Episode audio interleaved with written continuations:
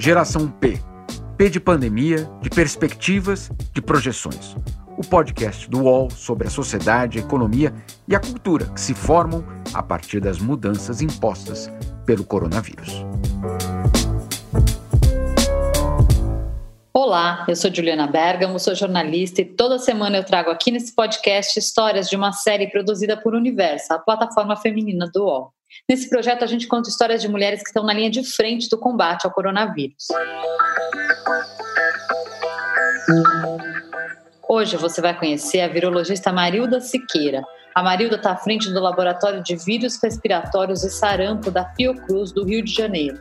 Em abril, o laboratório foi escolhido pela OMS para ser referência para a pandemia de coronavírus nas Américas. Além da Fiocruz, só o Centro de Controle de Doenças, o CDC, nos Estados Unidos, tem essa incumbência.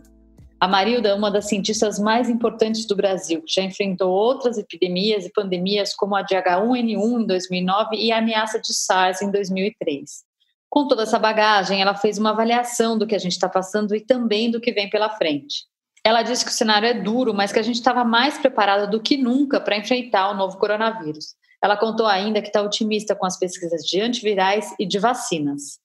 Mas antes de ouvir em detalhes o que ela tem para dizer sobre o futuro pós-pandemia, vamos voltar para o início do ano. Naturalmente, a Marilda já estava acompanhando o coronavírus desde que os primeiros casos surgiram lá na China. E em janeiro mesmo, ela começou a preparar o laboratório de vírus respiratórios para possíveis testes que teria que fazer por aqui. Em seguida, a Marilda foi designada para treinar outros laboratórios do Brasil, como ela mesma conta. Em mais ou menos é, aí um mês e pouco, a gente já tinha esse kit nosso, já aqui feito pela Fundação Oswaldo Cruz, e aí o Ministério, então, solicitou que a gente treinasse os outros laboratórios é, aqui do Brasil, a rede de laboratórios dos 27 estados aqui do Brasil, nessa metodologia, para que todo mundo trabalhasse dentro da, da minha metodologia, uma vez que Biomanguinhos ia começar a produzir é, esses insumos.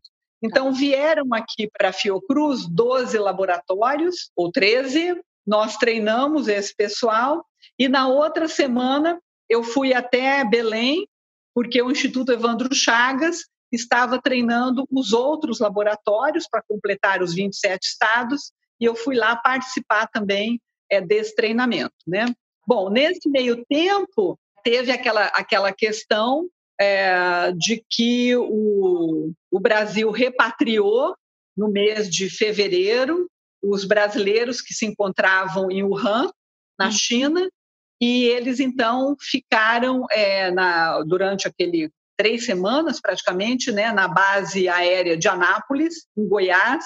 Então, o Ministério da Saúde é, decidiu então que é, o, as amostras desses brasileiros elas fossem processadas no LACEN, lá em Goiânia. Tá. Então, eles solicitaram para a gente ir até Goiânia. Logo depois desse treinamento em Goiânia, os primeiros casos de Covid começaram a surgir no Brasil e a Fiocruz então entrou em várias linhas de pesquisa junto com universidades do país todo, como sequenciamentos de vírus, desenvolvimento de exames de detecção e testes com possíveis medicamentos. Nós temos também é, outros projetos de pesquisa em andamento, é, por exemplo, na Fiocruz nós temos laboratório de segurança nível 3, que são laboratórios que é, permitem é, que nós trabalhamos com uma segurança muito grande para o operador, para quem está trabalhando, e para que não contamine o ambiente de laboratório. É, são aqueles laboratórios que as pessoas veem na televisão, né, Tá todo mundo trabalhando com uma roupa meio astronauta, assim. Então, nós temos esse tipo de laboratório dentro da Fiocruz e nós estamos trabalhando lá, temos equipes trabalhando neste laboratório todos os dias e fazendo, então, nós conseguimos é, isolar o vírus, o coronavírus, em culturas celulares, é, e nós estamos trabalhando com grupos de pesquisa de diferentes é, universidades é, aqui do Brasil, como, por exemplo, a Universidade do Rio Grande do Norte, a Universidade Federal é, do Rio de Janeiro, é, e dentro da própria Fiocruz também, e que nós estamos avaliando é, extratos de plantas ou componentes químicos é, que possam agir como antivirais. Hum. Se isso funcionar, e como alguns desses extratos apresentam em cultura de célula, estão apresentando resultados bastante promissores, é, a, a próxima etapa é analisar isso em animais de laboratório, para depois, etc., é, a gente chegar a, até o homem. Né? São extratos do quê? São extratos de, de, várias, de, várias, de várias plantas, é, que do, do, plantas de várias regiões do Brasil, por exemplo, é, ou compostos químicos, é, ou, ou, algumas drogas, é, por exemplo, como heparina, é, e, e, que a gente, que nós então avaliamos como é, se elas inibem ou não o desenvolvimento, o crescimento de vírus naquelas culturas celulares. Uma outra linha de pesquisa que deixa a Marilda muito animada é sobre as características genéticas de quem contrai o coronavírus. Ou seja, o que faz com que algumas pessoas fiquem muito doentes e até morram e outras mal percebam os sintomas. Tem essa questão é, de receptores, é, por exemplo, é, já, já percebendo que o, o, vírus ele se liga principalmente a um receptor é, chamado ACE2, né, que está presente é, em alguns órgãos, do nosso organismo e, e tem alguns trabalhos mostrando que talvez é, algumas questões a, é, de um hospedeiro levem a um aumento de produção em determinados momentos desses receptores. Então já tem é, algumas coisas assim bem interessantes sendo mostradas é, em relação a isso. O que é importante é que, num curto espaço de tempo, é, né, a comunidade científica nacional e internacional está sendo capaz de gerar é, uma quantidade é, enorme de informações e que nós esperamos que impactem é, rapidamente no controle de, desse vírus. Naturalmente que o maior impacto que nós vamos ter é, na, no controle desse vírus vai ser através de ter uma boa vacina. É, isso daí é, é uma questão é essencial. E quais são as e... suas expectativas, Marilda, com relação à vacina e os estudos que já estão sendo feitos com é. vacina? É. Você, você é otimista? Eu sou otimista. Bom, eu sou naturalmente otimista, é então isso é uma pergunta meio, meio complicada de fazer para mim, eu acho que a gente sempre, eu acho que no final vai dar tudo certo, mas a, a questão das vacinas é, já bom, eu não sei quantos grupos, né, tanto da indústria farmacêutica quanto ligados a instituições de pesquisas, universidades, é, trabalhando arduamente nesta questão da vacina. É, alguns protótipos né, já estão, parece que numa fase assim, bem adiantada, é, mostraram é, resultados bastante promissores e provavelmente nós podemos ter aí para o ano que vem, no começo, ou meados do ano que vem, já uma vacina é disponível. A comunidade científica necessita ter verbas né, financiamentos para pesquisa de uma maneira contínua ao longo do tempo. Sim. Né? Uhum. Porque o, o número de perguntas que nós temos e o número de questões que nós precisamos conhecer para fazer um combate, por assim dizer, a este vírus é enorme. Uhum. E isso demanda tempo né, e, e, demanda um conhecimento que vai sendo melhorado e aperfeiçoado é, ao longo do, dos anos, né, naturalmente. Geração P volta já.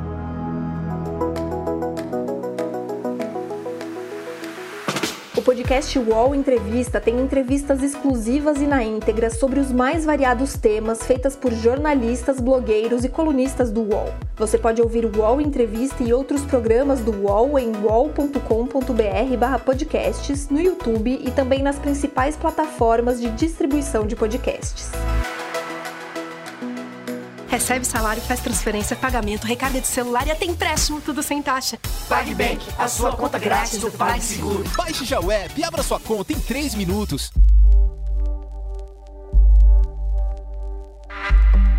Eu pedi para a Marilda fazer uma análise das nossas condições como humanidade para enfrentar o vírus agora. Olha só o que ela falou. Vamos ser assim bem drásticos. 1918, gripe espanhola. Se a gente tivesse 1918 coronavírus, também ia ser um horror, certo? Um horror. Então nós estamos num mundo que o progresso da medicina uh, está muito rápido né, o, o acúmulo de conhecimento científico está muito rápido. E isso é uma vantagem enorme para a gente. Né? Nós, naturalmente, nós temos uma desvantagem, por assim dizer, porque nós estamos vivendo, muitos de nós, né, em cidades com uma população muito grande. Isso, vários países está acontecendo isso. Né? É, então, nós estamos vivendo num mundo é, em que a troca entre nós de tudo, de ar, de ambiente, aquilo que nós tocamos, isso facilita demais a disseminação viral. Estamos vivendo num mundo em que nós estamos num século que eh, a gente não esperava, eu acho, pelo menos quando eu era criança, que a gente ia chegar agora com esse problema terrível de saneamento básico não resolvido. Tá? Isso é uma desvantagem enorme. Nós não resolvemos questões socioeconômicas, de desigualdade socioeconômica, nós não resolvemos ainda. E essas questões impactam duramente na dispersão, no progresso de qualquer doença. Não é coronavírus, não, é qualquer doença. Então, nós temos que resolver isso. Nós temos que ter estas lições aprendidas. Nós não podemos seguir adiante fazendo de conta que não existe desigualdade, fazendo de conta que não tem que investir duramente na rede hospitalar, na rede de saúde pública e na educação do nosso povo. Nós não podemos mais continuar brincando de fazer de conta, né? Agora, voltando à tua pergunta, nós estamos melhores sim. Os meios de comunicação em 2009 eram muito, muito mais simples do que nós temos hoje. Claro que meios de comunicação, como tudo na vida, como pesquisa, não estou falando mal de vocês, não, hein?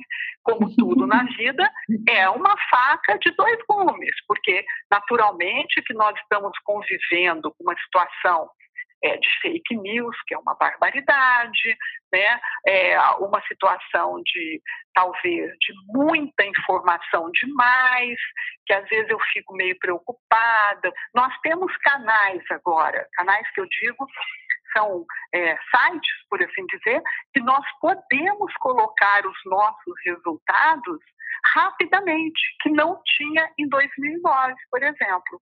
E isso facilitou muito. Essa questão de todos é, esses canais que nós temos disponíveis é, de comunicação, eles são fantásticos, né? São fantásticos e ajudam, inclusive, esse, o entendimento é, da população nas prioridades do que ah, nós precisamos fazer. Né? Eu não sei como é que seria é, há uns, não sei, uns 30 anos atrás a questão de de ficar dentro de casa, do distanciamento social. Como que isso daí seria alcançado rapidamente, de um dia para outro, sem todos esses canais de comunicação que nós temos hoje em dia. Né? Provavelmente seria muito mais enlouquecedor, né? Imagina. eu te mandar uma cartinha, Juliana fica em casa, não dá, né? Maria, uma última pergunta, só para a gente encerrar. Na verdade, são duas em uma. Bom, uma delas acho que eu já sei a resposta, ou pelo menos eu espero a resposta. Nós vamos sair dessa e, se vamos, como seremos depois que tudo isso acabar? Nós vamos sair dessa, sim, ué. Claro que vamos, por que não? Vários países já, já saíram, alguns estão retornando, né? Nós vamos, é, mas nós vamos sair, é só uma questão de tempo. Nós temos é que agora fazer a nossa parte e precisamos, ou como eu digo nós, são os nossos governantes, né, de todos os níveis, federal, estaduais e municipais, ter o um entendimento das condições de cada local. É, ou seja, algumas regiões ou algumas cidades podem ter um afrouxamento, outras ainda não. Isso é uma questão que tem que ser feita seriamente, não por pressão econômica ou pressão política. Eu acho que coletivamente nós podemos ter mudanças importantes. Politicamente eu não tenho muita certeza. Né?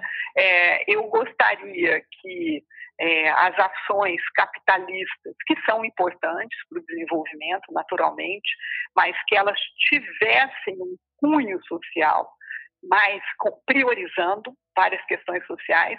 Eu não tenho certeza se isso vai acontecer de uma forma homogênea ou não, porque assim a gente observa o comportamento, né, de vários líderes, é, inclusive empresários, políticos, etc. E a gente olha e fala: esse cara não vai mudar.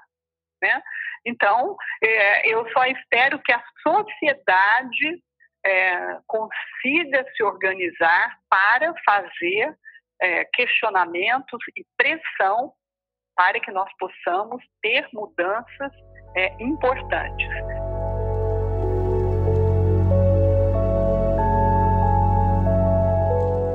Em, termos individuais ou de pequenos grupos, eu acho que nós vamos ter mudanças muito interessantes de, de pessoas, até que influenciam é, escritores, é, jornalistas, cientistas, artistas, é, dando uh, opções ou discutindo maneiras, como já estão fazendo, né? mais sociais, mais coletivas de pensar do que tão individuais.